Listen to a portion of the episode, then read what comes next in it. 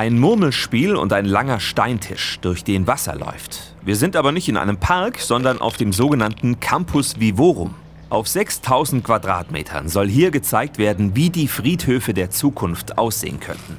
Und dazu könnte auch ein kleiner Spielplatz gehören, sagt Günther Czasny vom Campus Vivorum. Hier haben wir eine Wippe, wir haben einen Spieltisch, wir haben hier eine Murmelbahn, wir haben einen Sandkasten.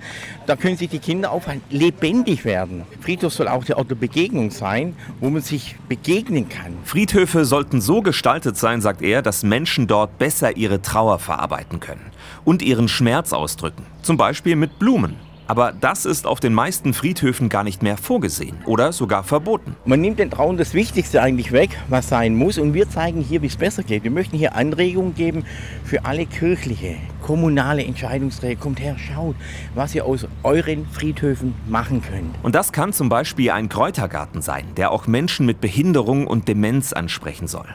In einem anderen Bereich können Trauernde auf dem Campus Vivorum kreativ werden und etwas auf eine Schiefertafel schreiben oder Botschaften in einen Briefkasten werfen. Der Friedhof ist nicht nur für die Toten da, sondern auch für die Lebenden, sagt Günther Czasny. Wenn die sich wohlfühlen, verstanden fühlen und der Friedhof dann Akzeptanz findet und belebt wird, dann haben wir das erreicht, was wir erreichen wollen.